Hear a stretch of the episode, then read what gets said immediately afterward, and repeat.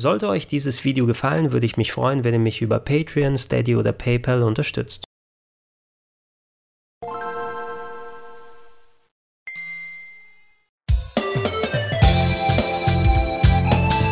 Schönen guten Tag und herzlich willkommen auf rpgheaven.de zu Gregor testet die PC Engine Mini, respektive das TurboGrafx 16 Mini der vielleicht letzten und vielleicht auch besten der Mini-Konsolen.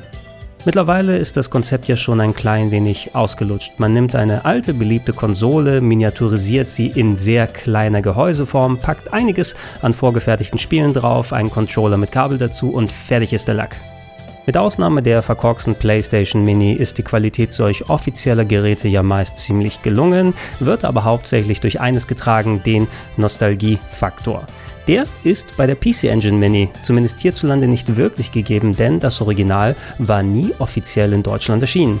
Für alle, die überhaupt nicht vertraut sind mit der PC Engine, hier ein kleiner Abriss, bevor wir zur Miniaturvariante kommen.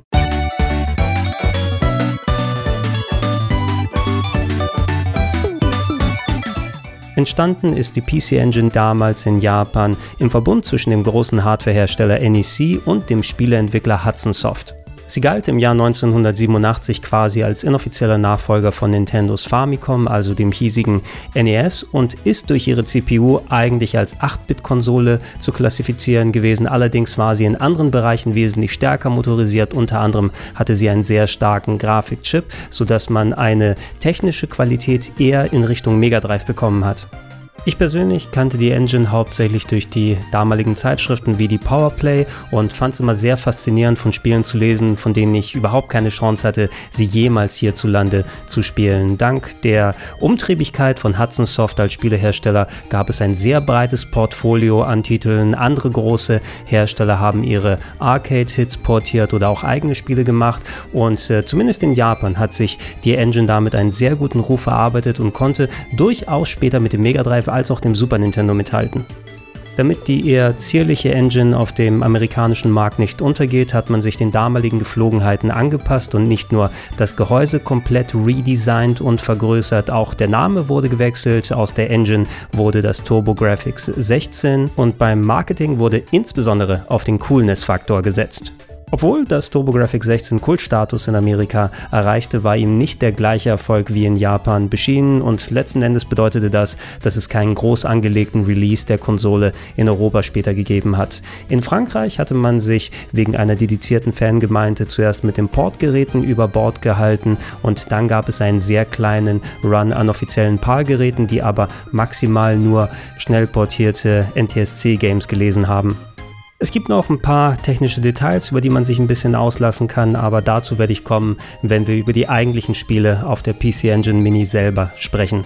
Dass ich überhaupt eine PC Engine Mini hier habe, die ich euch zeigen kann, ist ein kleines Wunder, denn ich hatte Glück bei der allerersten Charge aus Japan mit dabei zu sein und vorzubestellen. Konami hatte die Konsole nämlich in vielen verschiedenen Varianten angekündigt und der Release sollte gegen Mitte März 2020 sein, wurde aber kurzfristig eingestampft wegen der Coronavirus-Krise. Allerdings eine Handvoll bereits produzierter Geräte sind an die Besteller rausgegangen und davon ist meine PC Engine Mini eine. Für den Startpreis von 10.500 Yen, der nach aktuellem Stand knapp 87 Euro umgerechnet entspricht, bekommt ihr im Lieferumfang in etwa ein ähnliches Paket wie bei den anderen Miniaturkonsolen. Das heißt, neben dem Gerät und einem verkabelten Controller gibt es ein kleines HDMI-Kabel für die Bildausgabe. Es gibt ein USB-Mikro-Stromkabel, leider ohne Netzteiladapter, ein kleines Handbuch und zumindest in meiner Auflage für Erstbesteller war noch ein kleiner Miniatur-Soundtrack mit einigen arrangierten Tracks mit dabei. Wer mal eine richtige PC Engine in der Hand hatte, dem wird zumindest bei der Mini auffallen, dass die eigentlich gar nicht so richtig Mini ist, denn der Verkleinerungsfaktor ist gegenüber beispielsweise einem Super Nintendo Classic Mini oder einer PlayStation Mini wesentlich geringer. Da war nämlich das Original bereits um einiges kleiner. Allerdings, wenn man sie zu den anderen Mini-Konsolen stellt, dann fällt einem der Unterschied nicht wirklich auf, denn klein ist sie weiterhin.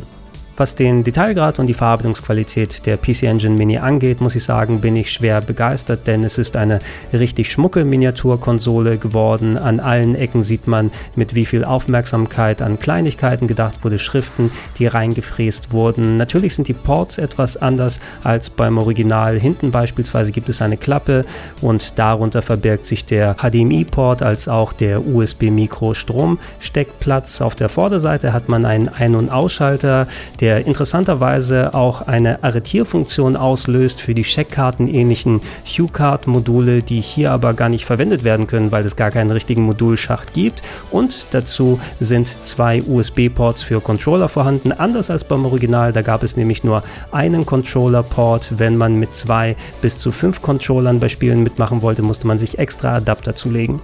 Es ist zwar schon ein bisschen länger her, dass ich einen originalen PC Engine Controller in der Hand hatte, aber ich muss sagen, der hier beigelegte Controller, der fühlt sich schon recht originalgetreu an. Es ist nicht unbedingt mein Lieblingspad, muss man sagen. Man spürt, dass es in den 80ern entstanden ist und dass der NES-Controller das Vorbild gewesen ist. Das heißt, es gibt verhältnismäßig wenige Knöpfe, nur zwei Action-Buttons sowie eine Start- und Select-Taste. Das Steuerkreuz, das ist schon in Ordnung und einigermaßen präzise. Für mein Verhältnis ein klein wenig zu steif, aber man kommt schon damit damit zurecht. Da gefallen mir aber andere Controller wesentlich besser. Was hier bei dem Modell leider fehlt, sind die Turbo-Kipp-Schalter, womit ihr offiziell bei anderen Modellen der Konsole Dauerfeuer zuschalten konntet. Das war beim allerersten PC Engine Modell noch nicht gegeben und das wurde leider hier bei der PC Engine Mini auch repliziert. Was allerdings toll ist, ist die Länge des Controller-Kabels, denn über zweieinhalb Meter könnt ihr euch von der Konsole entfernen und so in den meisten Wohnzimmern sehr bequem spielen, ohne dass da Kabelprobleme auftauchen auftauchen.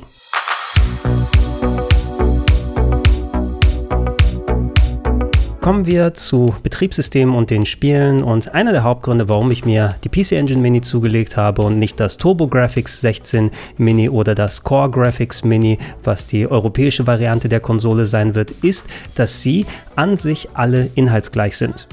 Das sieht man schon bei der Sprachwahl, denn ihr könnt sogar die japanische Konsole komplett auf Deutsch bedienen und das, obwohl gar kein offizieller deutscher Release des Geräts geplant ist. Und hier könnt ihr euch im Menü aussuchen, welche Variante der Konsole ihr gerade aktiviert habt. Wenn ihr euch für die PC Engine oder Core Graphics Umgebung entscheidet, dann könnt ihr die vorinstallierten japanischen Spiele zocken. Wenn ihr euch für die TurboGrafx 16 Mini Umgebung entscheidet, dann könnt ihr die vorinstallierten englischen Spiele zocken. Der einzig konkrete Unterschied ist, während das TurboGrafx Mini 16 und das Core Graphics Mini 16 57 Spiele vorinstalliert haben, hat die PC Engine Mini gleich 58 Spiele vorinstalliert. Wer allerdings des Japanischen nicht mächtig ist, für den ist der Vorteil des einen mehr vorinstallierten Spieles dahin bei der PC Engine Mini, denn während bei den anderen Modellen der Konami-Shooter Salamander mit drauf ist, der wirklich sehr, sehr gut gelungen ist und ohne Japanischkenntnisse spielbar, sind auf der PC Engine Mini zwei sehr textlastige Titel drauf, nämlich das RPG Tengai Makio 2 sowie die Dating Sim Tokimeki Memorial. Beides gute Titel, allerdings ohne Japanischkenntnisse und spielbar. Ich habe es in Kauf genommen, weil mir das Modell der PC Engine am besten gefiel und Salamander hin und her, mir war es egal. Da wie bereits beim Mega Drive Mini auch die PC Engine Mini von den japanischen Retro-Spezialisten von Nem2 umgesetzt wurde, konnte man sich sicher sein, dass zumindest sehr, sehr viel Herzblut und Liebe in die Gestaltung der Konsole fließt.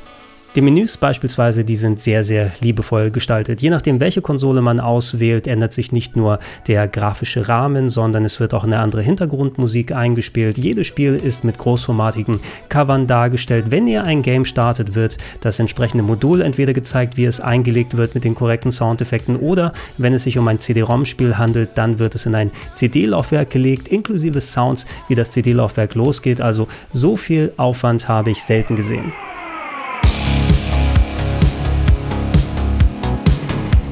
Bei den Bildschirmeinstellungen könnt ihr insgesamt fünf verschiedene Aspect Ratios aussuchen, von denen ihr eigentlich auch gut Gebrauch machen solltet, denn die PC Engine Mini, die hatte bei den meisten Spielen zwar eine Auflösung von 256 x 239 Pixeln, aber konnte je nach Einzelfall auch variieren und je nachdem, für welche der Bildschirmeinstellungen ihr euch entscheidet, könnt ihr manchmal wegen der etwas krumm dargestellten Pixel Schimmern beim Scrolling haben. Wenn ihr also merkt, dass das nicht ganz so sauber sich sich bewegt oder aussieht, wie es sein sollte, könnt ihr ruhig im Menü mal wechseln und probieren, was korrekter ausschaut.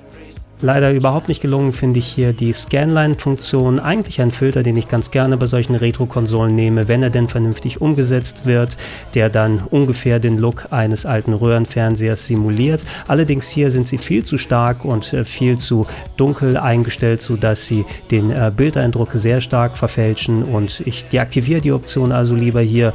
Im Gegenzug aber finde ich es ganz nett, dass an einen Turbo Express Rahmen gedacht wurde. Das Turbo Express war die Handheld-Variante der PC Engine ein Kleinstgerät mit Farbbildschirm, was aber alle Originalmodule der PC Engine abspielen konnte. Und ich kann mich noch sehr gut erinnern, dass ich damals unbedingt eins haben wollte, aber es war so sauteuer. Und hier kann man zumindest ein klein wenig extra damit in Nostalgie schwelgen. Ansonsten vom Interesse wären, dass ihr vier verschiedene Rahmen einstellen könnt, besser gesagt drei Rahmen und einmal schwarze Balken, wer es ein bisschen neutraler haben möchte. Innerhalb der Spiele kommt ihr immer mit der Kombination Start und Select auf dem Controller in die Menüs rein, also müsst ihr dafür nicht nah an die Konsole ran und wie bei den anderen Mini-Konsolen gibt es vier Save States pro Game, sodass ihr auch ohne interne Speicherfunktion jederzeit abspeichern und später weiterspielen könnt. Sprechen wir nun endlich über die Games an sich und 58 verbaute Titel, das klingt natürlich nach sehr viel, wobei im Grunde genommen es nicht wirklich 58 unterschiedliche Spiele sind. Da bei der PC Engine Mini ja zwischen japanischen und englischen Titeln unterschieden wird, gibt es eine Handvoll Games, die textlastig sind und die sowohl in Japanisch als auch in Englisch vorhanden sind. Wenn ich mich nicht verrechnet habe, sind das fünf der Titel, also haben wir es im Grunde mit 53 Games zu tun. Viele der Games, die hier drauf sind, die kannte ich über andere Plattformen oder die Virtual Console bereits, aber einige Games, die waren für mich auch neu und was ich jetzt machen möchte, ist euch eben einen kleinen Abriss über all diese Games geben, nicht ganz so ins Detail gehen und ewig lange Reviews zu jedem Spiel machen, aber zumindest ein paar Eindrücke und Empfehlungen euch hinterlassen. Ich habe es jetzt so gemacht, dass wir nach japanisch und englischen Versionen getrennt das machen und ich habe die Spiele nach Erscheinungsdatum sortiert, sodass wir eine vernünftige Progression haben können. Lass uns anfangen.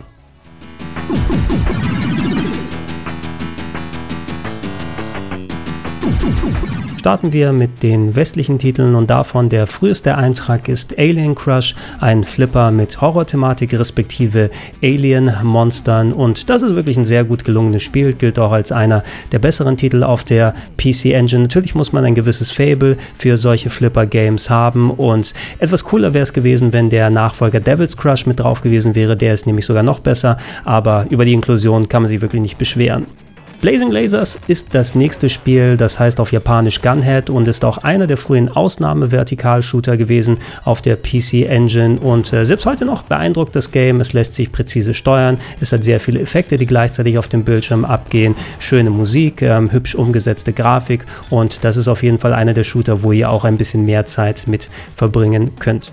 Dann kommen wir zu Dungeon Explorer, einem vergleichsweise frühen Gauntlet-Klon auf der Engine, der mich nie so richtig überzeugt hat, muss ich zugeben. Die Art des Spiels, die mag ich eigentlich sehr. Ein Top-Down-Action-Adventure mit äh, Dungeon-Crawler-Elementen. Hier ist die Grafik ein bisschen hakelig und die Steuerung manchmal ein klein wenig zu feinfühlig. Man kann sich schon reinfuchsen und dann macht es auch Spaß. Ich persönlich präferiere aber den Nachfolger Dungeon Explorer 2, der hier leider nicht mit drauf ist. Motorola, hm, das hätte ich nicht unbedingt brauchen müssen. Ähm, es ist ein sehr, sehr frühes Top-Down-Racing-Game mit einer vergleichsweise merkwürdigen Steuerung, nämlich euer Auto fährt nicht in die Richtung, wo ihr das Auto hindreht, sondern ihr müsst das Steuerkreuz in die Richtung halten und dann lenkt sich das Auto automatisch hin. Das bringt mich heute noch durcheinander und ich habe schon wesentlich bessere Titel der Art gespielt. Ich hätte es hier nicht gebraucht. Das gleiche kann man für Power Golf sagen. An sich, ich mag Golfspiele auf solchen Oldschool-Konsolen sehr gerne und da kann man an sich auch nicht wirklich viel falsch machen. Power Golf ist maximal mittelmäßig, ähm, die Kurse, die sind schon ganz nett, äh, die Grafik hätte ein bisschen hübscher sein können. Was ich hier nicht so gerne mag, ist eben, dass man schon sehr, sehr gute Reflexe haben muss, um vernünftig einen Ball abzuschlagen und ja, ich habe da einfach nie das richtige Maß gefunden und ich hätte auch lieber Alternativen gesehen. Dafür wird es jetzt umso besser, denn R-Type, das ist einer der Ausnahmeshooter in den Spielhallen gewesen und auch hier sehr, sehr schön umgesetzt auf der PC Engine. Da wir es mit der westlichen Version zu tun haben, ist es umso besser, denn in Japan war R-Type noch auf zwei Spiele aufgeteilt. Die acht äh, Level des Arcade-Originals waren auf zwei Module verteilt, die hier auf eins dann vereint wurden. Ähm, technisch sehr, sehr gut umgesetzt, gute Musik, aber weiterhin bockschwer. Man muss also wissen, worauf man sich einlässt. Victory Run, ein weiteres Rennspiel hier, diesmal nach Art von Outrun, das heißt, ihr seht eine Pseudo-3D-Perspektive und jagt dann über diverse Kurse von A bis Z. Ey, ich liebe Outrun, Outrun ist einer meiner Lieblingstitel von Sega und von dem gibt es sogar eine Portierung hier auf der PC Engine, nicht unbedingt die beste. Victory Run, das ist so ein fader Nachmacher, kann man sagen. Man kann auch seinen Spaß damit haben, aber für mich nicht so ein Ausnahmetitel, als dass er hier verdient auf der Konsole mit drauf wäre. Chumanfu, das kannte ich vorher nicht. Das ist ein kleines Puzzle-Game, wo ihr mit ähm, schön groß animierten Sprites dann Kugeln auf verschiedene Positionen schieben müsst und das ein bisschen so wie ein ja, ähm, Kistenverschiebe-Umzugssimulator dann wirkt, wenn man sich einmal mit dem ähm, eigenständigen Konzept ein bisschen auseinandergesetzt hat. Puzzlespiele können immer wieder sehr viel Spaß machen und Chumanfu ist schon was ganz ordentliches. JJ und Jeff ist ein sehr ungewöhnlicher Titel und bei dem hätte ich präferiert, dass hier die japanische Variante mit drauf wäre, denn da heißt das Spiel Kato und Ken-chan und basiert auf zwei berühmten japanischen Comedians, die eine Art Varieté-Show gehabt haben und hier ein Adventure Jump'n'Run umgesetzt haben mit ähm, kleinen lustigen ähm, Bildgeschichten, mit viel Pipikaka-Humor sozusagen. Ein bisschen undurchsichtig vom Spiel her und es gibt geilere Jump'n'Runs, aber das liegt mehr von der Atmosphäre und von der Gag-Dichte. JJ und Jeff Chef, das geht ähnlich ab. Das wurde viel um die Pipikaka-Sachen bereinigt in der westlichen Fassung. Hier hat man es statt mit den beiden Comedians mit zwei Detektiven zu tun. Es hat schon eine gewisse Art von Kultstatus, aber ich denke mal, wenn ihr es heute das erste Mal spielt, werdet ihr nicht unbedingt große Fans davon. Military Madness ist ein ganz, ganz großer Klassiker, quasi das Strategiespiel auf der PC Engine. Die japanische Version, die ist ebenfalls drauf unter dem Namen Nectaris und wenn man Military Madness vergleichen müsste, für Konsolisten würde man sagen, das ist ähnlich wie Advance Wars für Computerspieler. Da kann man den Vergleich mit so ähm, Amiga-Klassikern wie Battle Isle oder History Line heranziehen. Es ist ein rundbasiertes Strategiespiel mit Hexfeldern, wo man seine Einheiten hin und her bewegt. Wenn man ins Gefecht geht, dann wird auf eine Einheitensicht umgeschaltet und das wirkt im heutigen Kontext vielleicht ein klein wenig trocken, aber wer was für das Genre übrig hat, der wird sich wieder reinfuchsen können und es ist sehr, sehr wichtig, dass dieser Titel auch hier mit drauf ist. Es folgt Neutopia und da kann man sagen, das ist im Grunde das Legend of Zelda auf der PC Engine. Auch hier gibt es die japanische Variante drauf. Wir spielen natürlich die westliche wegen der Textbarriere.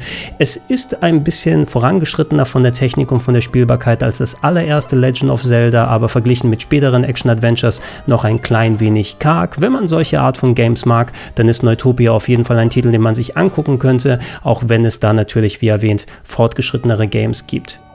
Ninja Spirit, das war eine positive Überraschung, muss ich sagen, denn vorher kannte ich den Titel nicht und als ich ihn gesehen habe, dachte ich, ach, das ist so ein typisches Sidescroller-Action-Ninja-Game wie Shinobi oder Ninja Gaiden, aber es hat schon seine Alleinstellungsmerkmale. Es hat nicht nur eine ganz hübsche Optik, sondern auch eine große Varianz, was die Waffen angeht, die ihr einsetzen könnt. Ihr habt sehr vertikale Level, die viel nach oben und auch nach unten scrollen und ihr habt Schattenkriege, die ihr hinzufügen könnt, die nochmal den Action-Faktor um einiges erhöhen. Also für mein Gefühl, da kam ein richtig schöner Flow rein und das ist einer meiner Geheimtipps hier auf der PC Engine Mini.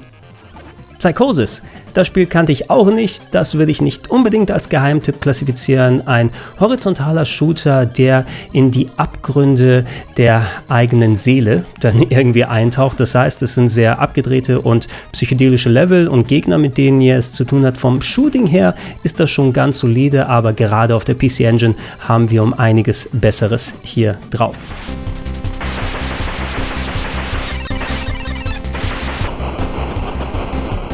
Space Harrier, ein Sega-Titel, natürlich der große Arcade-Klassiker. Aus der Ego-Perspektive seid ihr mit eurem Space Harrier unterwegs und ballert alles Mögliche an Aliens weg. Eine der passableren Umsetzungen, muss man sagen. Space Harrier wurde ja sehr, sehr oft umgesetzt, wobei so gut wie in der Spielhalle sieht es natürlich nicht aus und es ist nicht unbedingt die Version, die ich bevorzugt spielen würde.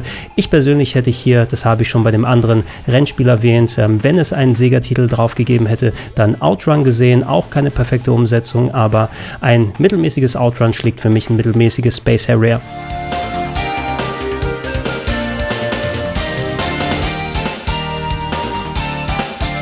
Jetzt kommen wir mal zu den richtigen Krachern und zwar dem CD-ROM-Spiel Ease Book 1 and 2. Es war damals Anfang der 90er ein sehr frühes CD-ROM-Spiel und hat gerade in Amerika die Leute begeistert mit äh, voll animierten ähm, Zwischensequenzen, mit vertonten Dialogen und im Grunde, das Spiel selber ist ein klein wenig simpler, ein Top-Down-Action-Adventure, wo man in die Gegner reinläuft, anstatt aktiv einen Action-Button zu benutzen, ein Konzept, an das man sich so ein bisschen gewöhnen muss. Ich persönlich bin Riesenfan der E-Spiele, habe Eastbook 1 und 2 auf anderen Plattformen gespielt, im Speziellen der PSP, aber auch die Variante auf der PC Engine gerade durch die Cutscenes und die Sprachausgabe hat heute noch Wiederspielwert. Sieht ein bisschen simpel im eigentlichen Gameplay aus, aber wenn man sich einmal richtig drin vertiefen kann, bleibt es auch heute noch eines der Highlights.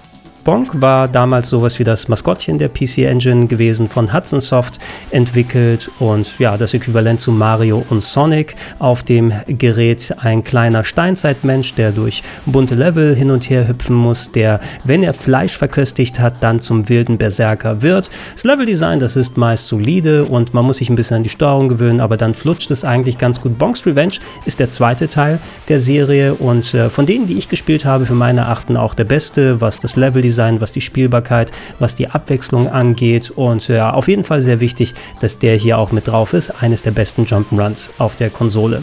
Ich weiß nicht, was es an dem Titel ist, aber Kadesh übt auf mich eine merkwürdige Faszination aus. Das ist einer der Titel, obwohl ich da nie besonders weit komme, den ich gerne mal einlege auf verschiedenen Plattformen und immer wieder spiele. Kadesh ist ein Sidescroller-RPG. Es sieht auf den ersten Blick wie ein Jump'n'Run aus, aber ihr habt da ein Rollenspielfundament drunter. Ihr könnt verschiedene Charakterklassen auswählen und müsst dann eure Figur hochleveln, müsst dann Gegner besiegen, Bosse aus dem Weg räumen. Das kann durchaus knifflig sein und hier in der Engine-Version Version habt ihr den Vorteil, dass A, eine Übersetzung von Working Designs gemacht wurde, das heißt Lokalisation, die ist top in der englischen Fassung, als auch, dass ihr mehr Charaktere zur Auswahl habt, als beispielsweise bei der Mega Drive Umsetzung. Hier sind nämlich alle vier Kämpfer aus dem Arcade Original vorhanden. Als absoluten Klassiker würde ich es nicht betiteln. Wie gesagt, auf mich übt der Titel eine ziemliche Faszination aus. Vielleicht ist es bei euch ja ähnlich. Probiert es auf jeden Fall mal aus.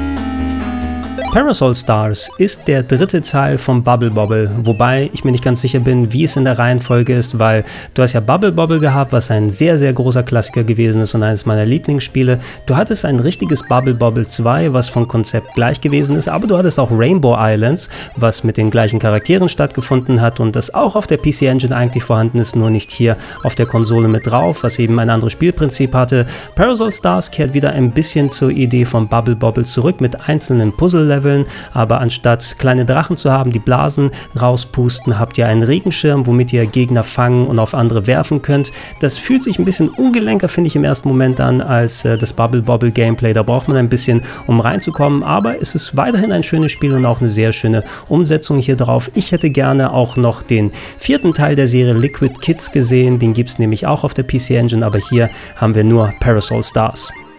Airsonk ist ein Shoot'em Up, ein horizontales Shoot'em Up und äh, ja, ist ein quasi Spin-off von der Bonk-Serie. Wir haben über Bonk als Jump'n'Run-Helden ja schon gesprochen. Zonk ist eine Zukunftsroboter-Variante der Figur und ähm, ist grafisch sehr, sehr hübsch geworden, muss ich sagen. Ein bisschen kniffliger an manchen Stellen, weil Zonk als Figur eine relativ große Hitbox hat. Das heißt, durch das große Sprite, es sieht zwar gut aus, kann aber dementsprechend auch umso leichter getroffen werden. Ähm, es gibt auch bessere andere Titel, was Horizontal-Shooter auf der PC Engine angeht, aber es hat schon ein gewisses kultiges Element und ich finde es auch vollkommen in Ordnung, dass es hier mit drauf ist. Über den Vorgänger haben wir ja bereits gesprochen. Hier, sowohl in der japanischen als auch englischen Version, ist Neutopia 2 vorhanden. Und wenn der allererste Titel ein Zelda-Klon gewesen ist, dann ist Neutopia 2 ähnlich im Fortschritt wie beispielsweise ein A Link to the Past. Aber es ist nicht unbedingt das A Link to the Past-Äquivalent. So gut ist das Game nicht. Nichtsdestotrotz ist es ein sehr, sehr schönes Top-Down-Action-Adventure, hat einige Verbesserungen in Technik, in Spielbarkeit, im Storytelling gegenüber dem Vorgänger mitgebracht. Und auch hier, wer solche Art von Games Games mag, der sollte es auf jeden Fall mal ausprobieren. Erwartet nicht unbedingt das allerbeste Spiel der allerbesten Zeiten. Wie gesagt, ganz konkurrieren mit einem A Link to the Past kann es nicht, aber wer mit den richtigen Erwartungen rangeht, der wird sehr viel Spaß haben.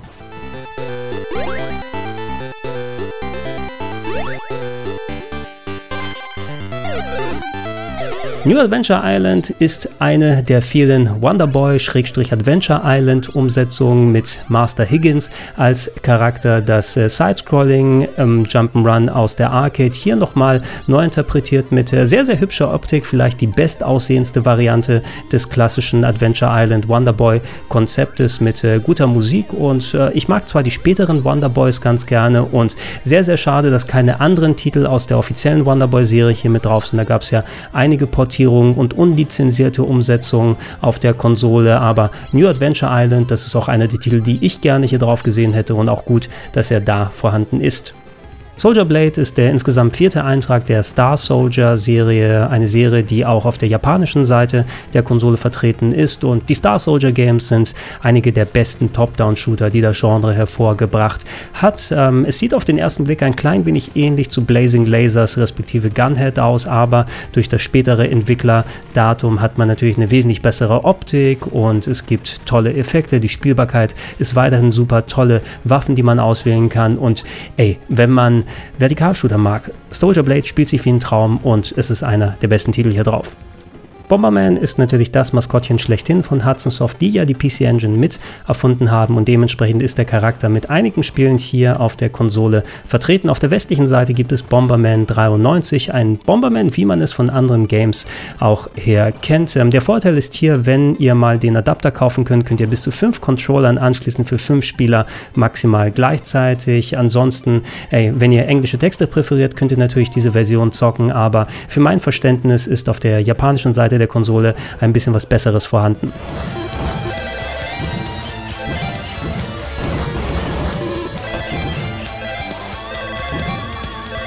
Und als letztes kommen wir zu Lords of Thunder, nicht nur einer der Ausnahme-Horizontal-Shooter auf der PC Engine, sondern vielleicht der ganzen Shooter-Generation damals und einer der besten Titel auf der Konsole. Ein Sidescroller-Shoot'em-up mit sehr, sehr abwechslungsreichem Fantasy-Design. Es hat lange Level, es hat statt klassischen Leben äh, eine Energieleiste, die ihr nach und nach immer wieder auffüllen könnt. Also wird das Gameplay auch einigermaßen verändert und einen wirklich fantastischen Heavy-Metal-Soundtrack, große animierte animierte Cutscenes und wirklich ein Traum zum Spielen und zum Erleben. Und ey, ich hätte mich wirklich geärgert, wenn dieser Titel nicht mit drauf gewesen wäre, weil das ist eines der Spiele, das für mich die PC Engine definiert ab zur japanischen Seite der Konsole und da geht's los mit dem ältesten Titel, nämlich The Kung Fu, was einer der bekannteren Titel damals auf der Engine gewesen ist, durch seine sehr, sehr großen Sprites beeindrucken wollte. Im Grunde ist es ein Kung Fu Master Klon, ihr geht von links nach rechts und haut dann entsprechend Gegner die ganze Zeit weg. Steuert sich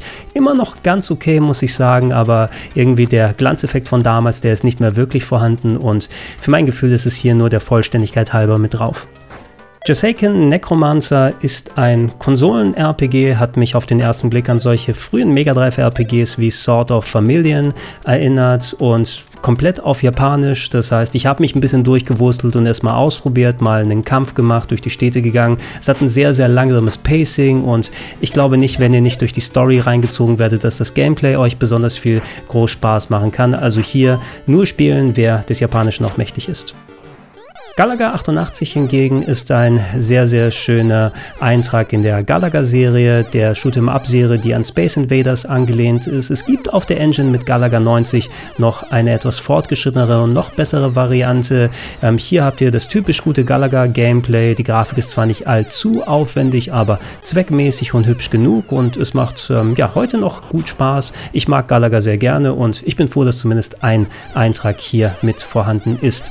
Fantasy Zone, einer der Shoot'em-up-Klassiker von Sega, da verbindet mich mit dem Titel so eine kleine Hassliebe, denn ich mag das sehr, sehr bunte Fantasy-Design. Es ist ja eher ein Adventure-mäßig aufgelegter Shooter, muss man sagen. Man hat nicht klassische Level, wo man nach äh, links und rechts hinfliegt, sondern ihr habt ein Areal, wo ihr euch bewegen könnt und müsst da Basen zerstören und entsprechend dann große Bosse zu besiegen. Ihr müsst Münzen einsammeln, um Upgrades zu kaufen. Ein enormst hoher Schwierigkeitsgrad. Fantasy Zone 2 auf der PlayStation 2 damals mit der Umsetzung ist eines der Spiele, das das mich fast mein Haupthaar gekostet hat, weil ich mich so sehr geärgert habe. Die PC Engine Umsetzung des ersten Teils, die ist dir ganz okay geworden, gibt es ja auch für andere Plattformen. Ich unbedingt hätte es nicht gebraucht, aber anscheinend gibt es eine ganz, ganz große Fangemeinde dafür. Also ist schon okay, dass es mit drauf ist.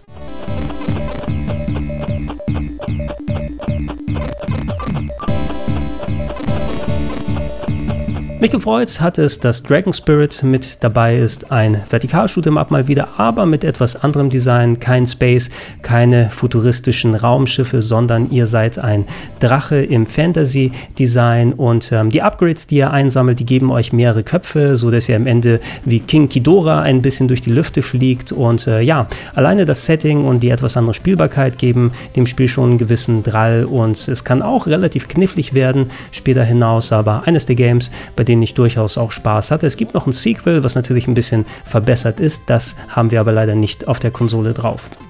Ah, okay, der nächste Eintrag, Apare Gateball, den habe ich ehrlich gesagt nicht direkt verstanden, wo ich es eingelegt habe.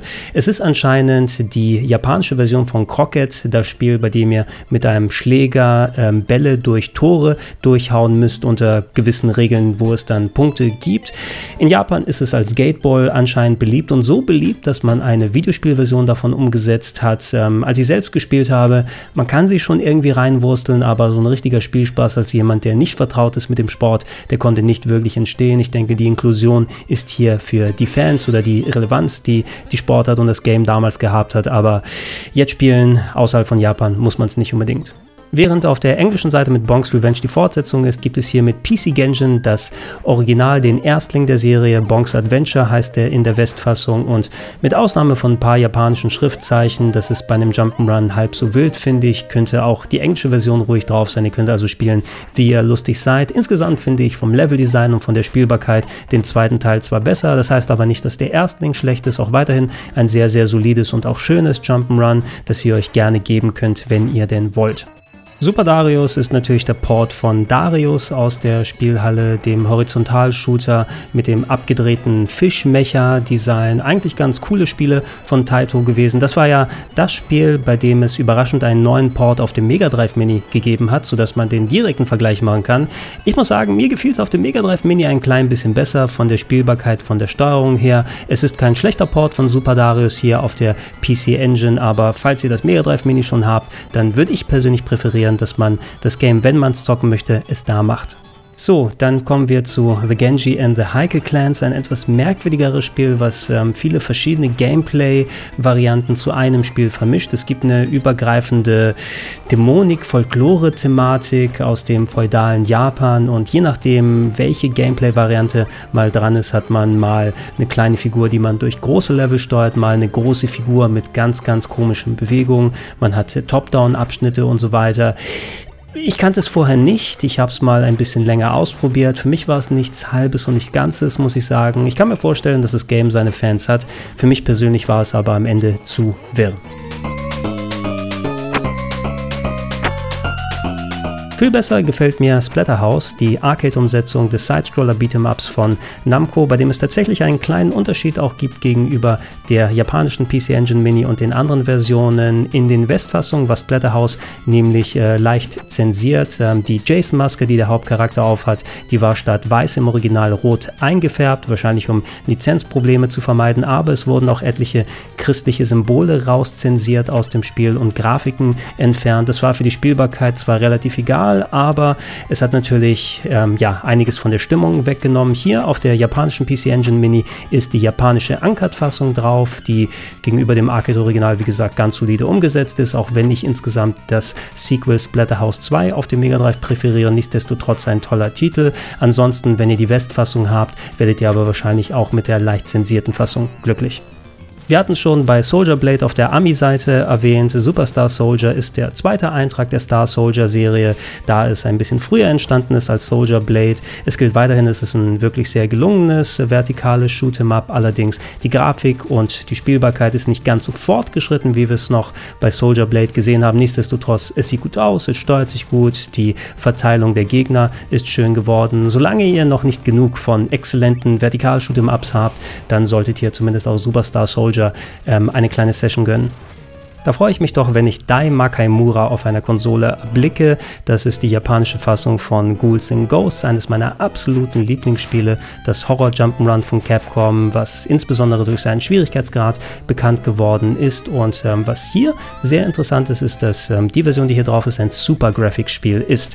Das Super Graphics, das war eine erweiterte Variante der PC Engine, die ähm, verbesserte Technik drin hatte und eigentlich das Hauptgerät ablösen sollte, hat letzten Endes nicht so funktioniert, weil es Inkompatibilitäten mit Peripheriegeräten gegeben hat. Man konnte nicht so einfach die CD-ROMs und andere Sachen anschließen. Und letzten Endes blieb es bei insgesamt mageren fünf Titeln, die für diese Variante rausgekommen sind. Davon war Dai Makaimura eines. Ich sehe jetzt an der Technik nicht unbedingt was, was so aufwendig ist, dass es nur auf der Plattform stattfindet. Aber hey, wenn es hier mit drauf sein kann und das Super Graphics repräsentiert ist, dann umso besser. Lieber mehr Ghouls Ghosts als weniger. The Legend of Valkyrie ist eine Arcade-Umsetzung von Namco, ein Top-Down Action-Adventure Jump'n'Run, kann man sagen, mit äh, hübscher Optik, mit leichten RPG-Elementen, mit äh, Shoot'em-up-artigen Gameplay, was mit reingepackt wurde und ein recht ungewöhnlicher Titel für die Arcade gewesen. Äh, PC Engine-Variante ist wie gesagt eigentlich ganz gut gelungen und wenn ihr es bisher nicht gespielt habt, ich mag das Game eigentlich ganz gerne und die PC Engine-Version, die ist gelungen genug, dass ihr auf jeden Fall ein bisschen Spaß damit haben könnt. Wenn wir von Super Graphics gesprochen haben und den fünf Titeln, es ist tatsächlich ein weiterer mit drauf mit All Dines, ein Vertikal-Shoot'em-up, was irgendwie bei mir überhaupt nicht gezündet hat, weder von der Optik her noch von der Spielbarkeit. Da gibt es einfach viel, viel Besseres auf der Plattform und ja, ich weiß jetzt nicht, ob es dann geiler wird, wenn man länger noch dran bleibt, aber der Anfang, der ist wirklich recht dröge und ey, ich hätte vielleicht noch mal andere Super Graphics Titel dabei gesehen. So ist es eine Beigabe, Hauptsache, damit man es noch mit dabei hat. Sehr gefreut hat mich, dass Spriggan mit dabei ist auf der PC Engine Mini. Zwar ein weiterer Vertikalshooter, allerdings, das ist der Nachfolgetitel von Compile von Musha Aleste. Das war der Ausnahmeshooter auf dem Sega Mega Drive und das war das nächste Projekt, was sie angegangen sind. Eine Manga-Umsetzung, da gab es auch einen bekannten Anime dazu. Das heißt, ihr habt also eine Lizenz, die zugrunde liegt, aber das Spiel selber, ich würde jetzt nicht unbedingt sagen, dass es auf dem genau gleichen Niveau wie Musha Aleste draufsteht, weil das ist wirklich ein Ausnahmetitel gewesen, aber so viel schlechter kam es mir jetzt nicht vor und ich habe es immer ganz gerne gespielt und auch hier eine tolle Beigabe, denn Compile, das waren wirklich die Meister, was Vertikalshooter angeht und die haben sich gerade auf der Engine richtig ausgetobt und hier habt ihr eines der besten Beispiele.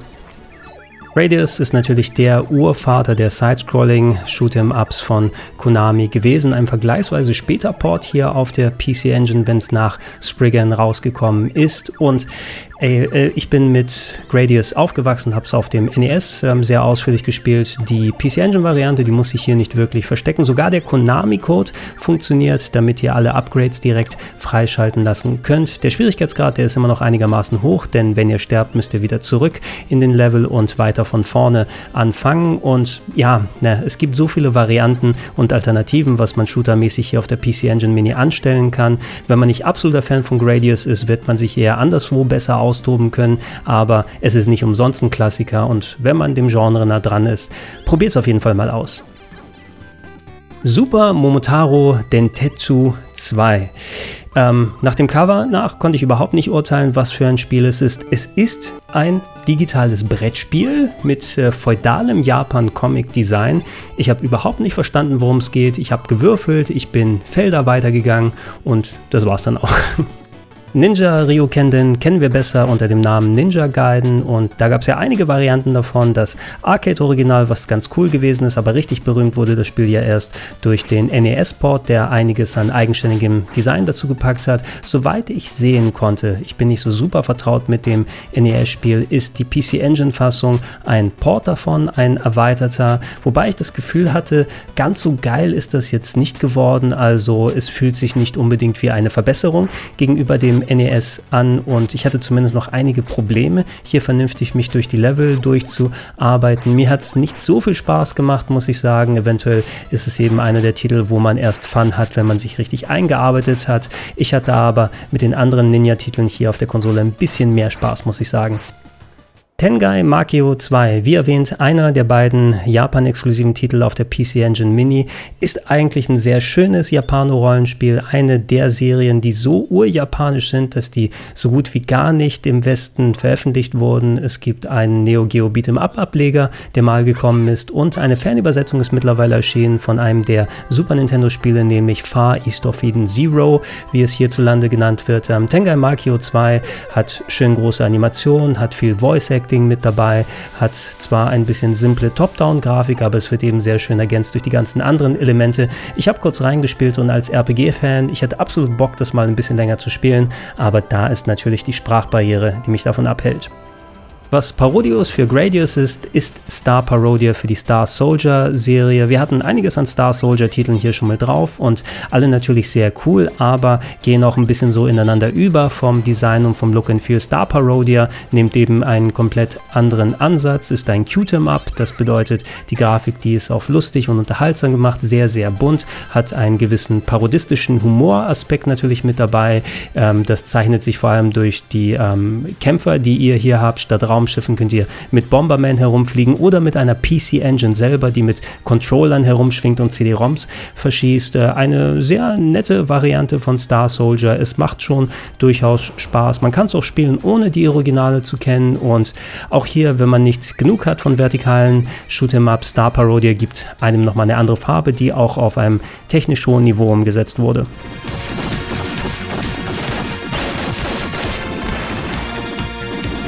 Eines der ungewöhnlicheren Sequels haben wir hier mit Spriggan Mark II. Während das erste Spriggan noch ein sehr, sehr gutes vertikales Shoot'em Up gewesen ist, ist ähm, der zweite Teil jetzt hier ein Sidescroller, ein horizontal Shoot'em Up. Und das sieht zwar ähnlich gut aus wie der erste Teil, allerdings durch das Sidescrolling ist eine ganz andere Dynamik mit im Gameplay drin, da muss man sich erstmal dran gewöhnen. Und durch die Einbindung der Anime-Lizenz, gerade am Anfang, hat man sehr, sehr viele Gameplay-Unterbrechungen mittendrin in der Action wird aufgehört, äh, damit dann Leute ihre Voice-Acting-Lines wiedergeben können. Das ist für die Stimmung zwar ganz nett, aber für die Spielbarkeit nicht ganz so geil. Ich persönlich mag den ersten Teil um einiges besser, aber das heißt nicht, dass Spriggan Mark II ein schlechtes Spiel ist. Man muss eben einher mit der Lizenz gehen und dann kann man auch hier auf jeden Fall sehr, sehr viel Spaß finden.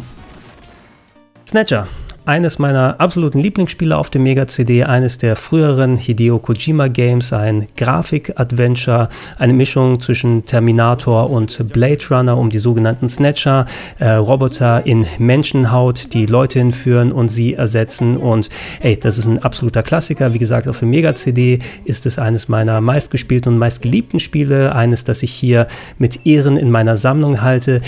Die PC Engine Fassung gibt es leider nur auf Japanisch. Die einzig westlich übersetzte Fassung gab es auf dem Mega CD. Dementsprechend ist es zwar cool, dass es hier mit drauf ist, aber durch die japanischen Texte und da es sich quasi um ein Textadventure fast handelt mit entsprechenden Bebilderung, ist es unspielbar und cool, dass es dabei ist. Allerdings, ja, für uns hätte man sich auch sparen können. Gradius 2, Gofa no Yabo, als Sequel von Gradius, ein ziemlich gut gelungener Side-Scroller, hat ein paar neue Elemente mit reingebracht, wie beispielsweise, dass die Level jetzt hoch und runter scrollen können und so mehr Action abgeht. Durch das Mehr an Action kann das Game aber auch einigermaßen ins Ruckeln kommen, hier auf der PC Engine, also wer damit kein Problem hat, der wird auf jeden Fall ein gutes Spiel vorgesetzt bekommen, was aber natürlich auch wieder einen recht hohen Schwierigkeitsgrad hat. Immerhin, auch hier funktioniert der Konami-Code und ich sage auch meistens, je mehr Gradius, umso besser. Joe Aniki, ja, wer mit der Serie vertraut ist, der weiß, insbesondere auf der PlayStation und auf dem Sega Saturn waren das die Horizontal-Shoot'em-Ups mit den leicht bekleideten Muskelmännern als Raumschiffe, die ganz, ganz abgedrehte Gegner bekämpft haben. Hier auf der PC Engine haben wir es mit dem Eintrag zu tun, der zumindest noch ein bisschen dezenter ist, mit einer ganz hübschen Pixel-Grafik. Man kann sich unterschiedliche Raumschiffe aussuchen. Die Muskelmänner sind zwar auch noch mit drin, aber zumindest direkt am Anfang noch nicht so weit im Vordergrund. Äh, man kann es spielen. Es ist eben, wie gesagt, nicht direkt so abstrus, wie wir es von den späteren Einträgen der Serie her kennen. Auch hier gibt es so viele Alternativen im Genre, dass man es wahrscheinlich nicht unbedingt braucht. Aber ich kann mich hier auch gut vorstellen, dass es gerade in Japan eine große Fangemeinde gibt, die sich sehr darüber freut, dass das Spiel hier mit drauf ist.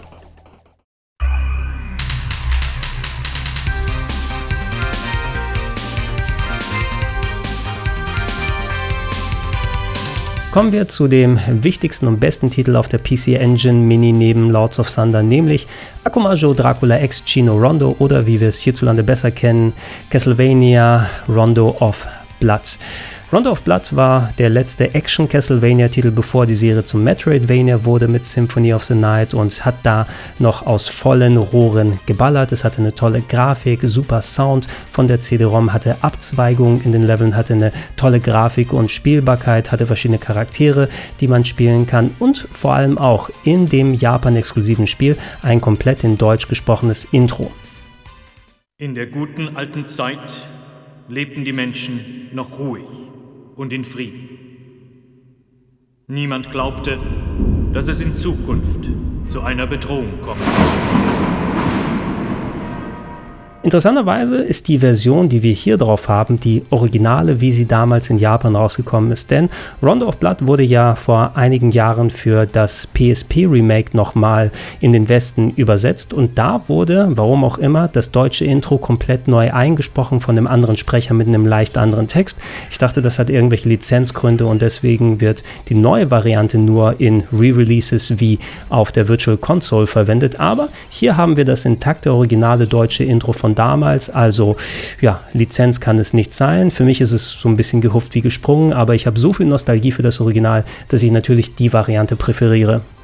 Zu welchem Spiel ist Bomberman 94 das Sequel? Ja, Bomberman 93 natürlich, über das wir auf der westlichen Seite gesprochen haben. Und ich persönlich, ich mag Bomberman 94 ein bisschen besser. Klar, hier ist es auf der japanischen Seite, das heißt, es kann hier und da ein paar japanische Schriftzeichen geben, aber das ist halb so wild. Ihr könnt weiterhin mit bis zu fünf Leuten gegeneinander antreten. Es gibt diesmal ein bisschen verbesserte Grafik und Reittiere, die ihr benutzen könnt.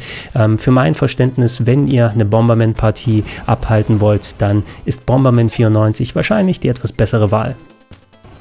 Tokimeki Memorial, einer der Kulttitel aus Japan, die Mischung aus Strategie-Game und Dating-Sim, wo ihr einen Schüler spielt, der erstmal besser in der Schule werden muss, aber dann natürlich auch die Liebe seines Lebens findet. Ich interpretiere das jedenfalls mal so, weil ich habe nichts verstanden durch die komplett japanischen Schriftzeichen. Auch hier einer der Titel, die exklusiv auf der japanischen PC Engine Mini mit drauf sind. Ich persönlich hätte es jetzt nicht gebraucht, weil spielen kann ich es nicht und Nostalgie habe ich auch nicht dafür und ja, was soll ich da bloß machen? Aber auch hier muss man sagen, einer der Titel, der wahrscheinlich ein Must-Have ist für japanische PC Engine Fans. Also ist es okay, dass es mit dabei ist. Nun gibt es kurz vor Schluss mit Panic Bomber zwar einen weiteren Bomberman-Titel, aber das ist kein klassisches Bomberman-Game, sondern Panic Bomber ist Hudson Softs Antwort auf Tetris oder Puyo Puyo, also ein Block-Puzzle-Spiel, was, ja, es erinnert mich so ein bisschen an Puyo Puyo, hat aber leicht andere Elemente, hat Bomben, die natürlich auch hier ins Gameplay mit reinspielen, dass man bestimmte Blöcke weghaut und ja, ich mag solche Puzzlespiele ganz gerne, aber ich bin ein Tetris-Typ. Ne? Wenn, dann spiele ich Tetris und da hätte ich auch auch eine Tetris-Variante hier gesehen. Ich glaube, es gibt gar keinen Tetris offiziell auf der PC Engine, wenn ich mich nicht irre. Und da nochmal sowas mit drauf zu tun, wird natürlich wegen der Lizenzen schwer. Ähm, da man aber, wenn man puzzeln will, nicht viel Alternative hat und schlecht ist es nicht, kann man sich durchaus damit mal austoben. Also auch insgesamt okay, dass es mit dabei ist. Ah, und da sind wir endlich am Ende der Fahnenstange angekommen, wobei für mich sind natürlich Lords of Thunder und Rondo of Blood die wichtigsten Titel. Für manche andere ist es vielleicht Ginga Fukei Densetsu Sapphire, denn das ist eines der seltensten und teuersten Spiele, die auf der PC Engine existieren. Ein sehr später Release, der dementsprechend technisch auch sehr weit fortgeschritten ist, allerdings mit einer sehr geringen Stückzahl nur produziert wurde. Und es gab eine Zeit lang, wo der Titel für teilweise 1000 plus Euro über den Ladentisch gegangen ist. Hier ist es eben gleich hier wieder mit drauf und als Spiel selber ist es ganz cool. Ein ein Vertikal-Shoot'em-up, auch hier mal wieder eigenständiges Design. Ihr habt eine Brigade an Mecha-Mädels, ihr habt eine Art vorgerenderte Optik mit 3D-Elementen, die sehr ungewöhnlich für die Plattform ist, aber es funktioniert ganz gut, es spielt sich ganz gut. Kein Spiel, wo ich sagen würde, klar, 1000 Euro gebe ich auf jeden Fall für aus, aber dass so ein Titel eben hier wieder mit drauf ist, zeugt auch davon, dass sich die Leute bei M2 wirklich Gedanken gemacht haben, was alles drauf sein sollte. Wer jetzt denkt, dass wir am Ende sind mit den Spielen, die auf der PC Engine Mini verbaut sind, die habt zumindest recht im Sinne der offiziellen Games. Aber Konami hat bekannt gegeben, dass noch etliche versteckte Games mit drauf sind. Zum Aufnahmezeitpunkt weiß ich von fünf in Anführungsstrichen weiteren Titeln, die man zocken kann. Es gibt bei Fantasy Zone und bei Gradius sogenannte Arcade Nier Versionen. Das bedeutet M2 ist nochmal an diese Titel rangegangen und hat sie ein bisschen überarbeitet, damit sie näher dran am Spielhallen-Original dran sind. Ähm, auf die Version könnt ihr zugreifen zugreifen, wenn ihr beim Auswahl dieser beiden Spiele Select gedrückt haltet. Wenn ihr Select gedrückt haltet bei Soldier Blade, dann werdet ihr in eine sogenannte Caravan-Version umgeschaltet. Das ist eine spezielle Version des Games, die eigentlich für Wettbewerbe gedacht war, wo ihr einen Time Trial habt, um Punkte zu erstellen. Und ja, das ist auch hier quasi frei mit dabei. Bei Tokimeki Memorial nun gibt es zwei Minigames, die sich, soweit ich gehört habe, eigentlich durch das Gameplay freischalten lassen, aber auch hier gibt es eine Abkürzung. Ihr geht auf das Spiel drauf und drückt zweimal Select und dann Start. Dann kommt ihr zu Force Gear. Das ist ein Minigame, was ein bisschen an die Gradius Games angelehnt ist. Ähm, nicht ganz so aufwendig, ein bisschen simplifiziert, aber sieht grafisch ganz hübsch aus und ist ein weiterer Side-Scrolling-Shooter. Und wenn ihr bei Tokimeki Memorial dreimal Select drückt und dann Start drückt, dann kommt ihr in eine spezielle Twinbee-Variante ein. Sehr schade, dass kein originales Twinbee mit drauf ist, aber auch hier eine verkürzte Version im Boss-Rush-Modus, so zumindest schien das Game hier drauf zu sein. Es gibt, wie gesagt, auch bessere Varianten von dem Spiel auf der PC Engine, aber alleine, dass man das als zusätzlich freischaltbaren Bonus hat, ohne das Game zu zocken, ist natürlich auch eine ganz coole Sache. Kommen wir dann endlich zum Fazit. Wie ist die PC Engine Mini letzten Endes geworden? Im Großen und Ganzen bin ich mega zufrieden mit dem Gerät, muss ich sagen. Die Verarbeitungsqualität ist top, der Controller, das Kabel ist lang genug und es funktioniert auch richtig gut alleine. Die Liebe und der Aufwand, die in die Spieleauswahl reingeflossen ist, in die Umsetzung der Menüs, diese Kleinigkeiten mit den freischaltbaren Spielen. Also da sitzen einfach ganz, ganz große Nerds bei M2 und die können sich richtig austoben und mein Retro-Herz Herz, das schlägt dann umso höher. Bei der tollen Auswahl der Games muss man aber auch sagen, es gibt natürlich noch einiges an Games, die ich gerne hier drauf gesehen hätte. Ähm, es gibt ein, zwei Sachen, die ich absolut vermisst habe, wie beispielsweise Gate of Thunder, den Vorgänger von Lords of Thunder, der ein Weltraum-Shoot'em-up gewesen ist und für mich auch einfach einer der Titel auf der PC Engine ist. Den hätte ich gerne noch mit drauf gesehen und natürlich noch mehr von den Ease Action-Adventure-Titeln, Ease 3 oder auch Ease 4, die hätten sich echt gut auf der Konsole gemacht. Ansonsten gibt es ein paar Kleinigkeiten, wo man sagen würde, okay, wäre cool, wenn es mit dabei ist. Beispielsweise Keith Courage in The Alpha Zones, kein besonders guter Titel, aber das war das Pack-In-Game, wenn man sich ein amerikanisches Turbo Graphics gekauft hat. Und da haben, denke ich mal, einige Leute Nostalgie dafür. Ihr seht gerade so ein bisschen Footage von den Titeln, die ich hier nochmal gerne mit drauf gesehen hätte, aber auch so mit den 50 plus Titeln, die wir hier drauf haben, habt ihr auf jeden Fall ein richtiges Bombenpaket geschnürt bekommen. Eine Sache, die man aber nicht verschweigen sollte und mich persönlich hat es nicht so sehr betroffen, aber ich habe es von einigen technikaffinen Kollegen gehört, die ebenfalls die PC Engine Mini schon haben, ist, dass da wohl eine gewisse Art von Input-Lag da sein soll. Ein leidiges Problem, was so ziemlich alle Miniaturkonsolen betrifft, da es sich um Emulationshardware handelt und da keine richtigen Geräte drin stecken, gibt es immer ein bisschen was extra an Verzögerung, bis die eigenen Eingaben vom Controller auf dem Bildschirm umgesetzt werden. Und ja, das ist eine Sache, die eben so gut wie alle Miniaturgeräte betrifft und bei manchen äußert es sich stärker als bei anderen. Ich hatte jetzt nicht unbedingt das Gefühl, dass sich meine Figuren langsamer gesteuert haben. Eventuell habe ich mich auch schon an diese gewisse Art von Input-Lag gewöhnt. Ich habe jetzt keine Messgeräte hier, um genau auszumessen, wie viel Frames später meine Eingaben da sind, aber ich vertraue da auf die Aussage der Kollegen und ihr solltet das eventuell unter Vorbehalt sehen, dass auch hier dieses Problem wie bei den anderen Minikonsolen leider nicht komplett aus der Welt geräumt ist. Ansonsten würde ich eben sagen, dass trotz solcher Schönheitsfehler die PC Engine Mini und auch später, wenn sie rauskommen, das TurboGrafx 16 Mini und das Core Graphics Mini, sollte das der Abschluss der klassischen Mini-Konsolen sein, dann kann man eigentlich auch ganz zufrieden sein, denn es ist ein rundum schönes Paket. Ich persönlich hätte vielleicht auch noch mal einen N64 Mini gesehen oder was man mit den Handhelds gemacht hätte, mit dem Game Boy oder dem Game Gear im Großen und Ganzen, aber selbst wenn man keine alten Games mehr hier in den Regalen stehen hat und sich nur über diese Miniaturkonsolen dann versorgt, hat man mittlerweile ein so starkes Angebot an so großen Highlights, dass man sich theoretisch für die nächsten Jahre mit Retro-Games versorgen könnte.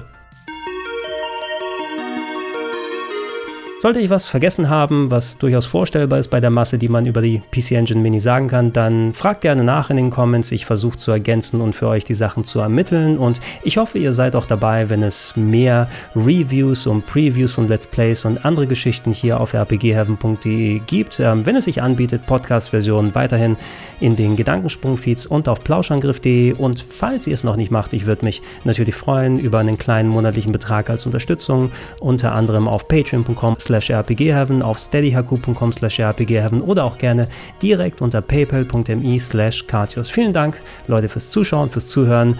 Das war der Test der PC Engine Mini und ich kann endlich Tschüss sagen. Tschüss.